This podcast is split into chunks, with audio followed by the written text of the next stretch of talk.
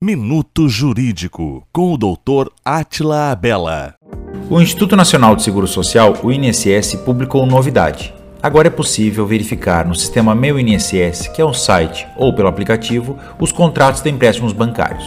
Ao acessar o Meu INSS, os beneficiários podem verificar os contratos de empréstimos ativos ou suspensos com os seguintes bancos: C6, BMG, PAN, e Agibank. A cópia dos contratos está disponível para os empréstimos iniciados a partir de 1 de outubro de 2021. Além disso, também é possível conferir os dados de identificação e também os dados do empréstimo, por óbvio.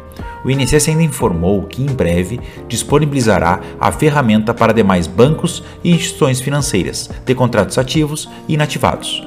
Qualquer problema com empréstimos bancários ou problemas com o INSS, sempre procure um advogado ou uma advogada de sua confiança.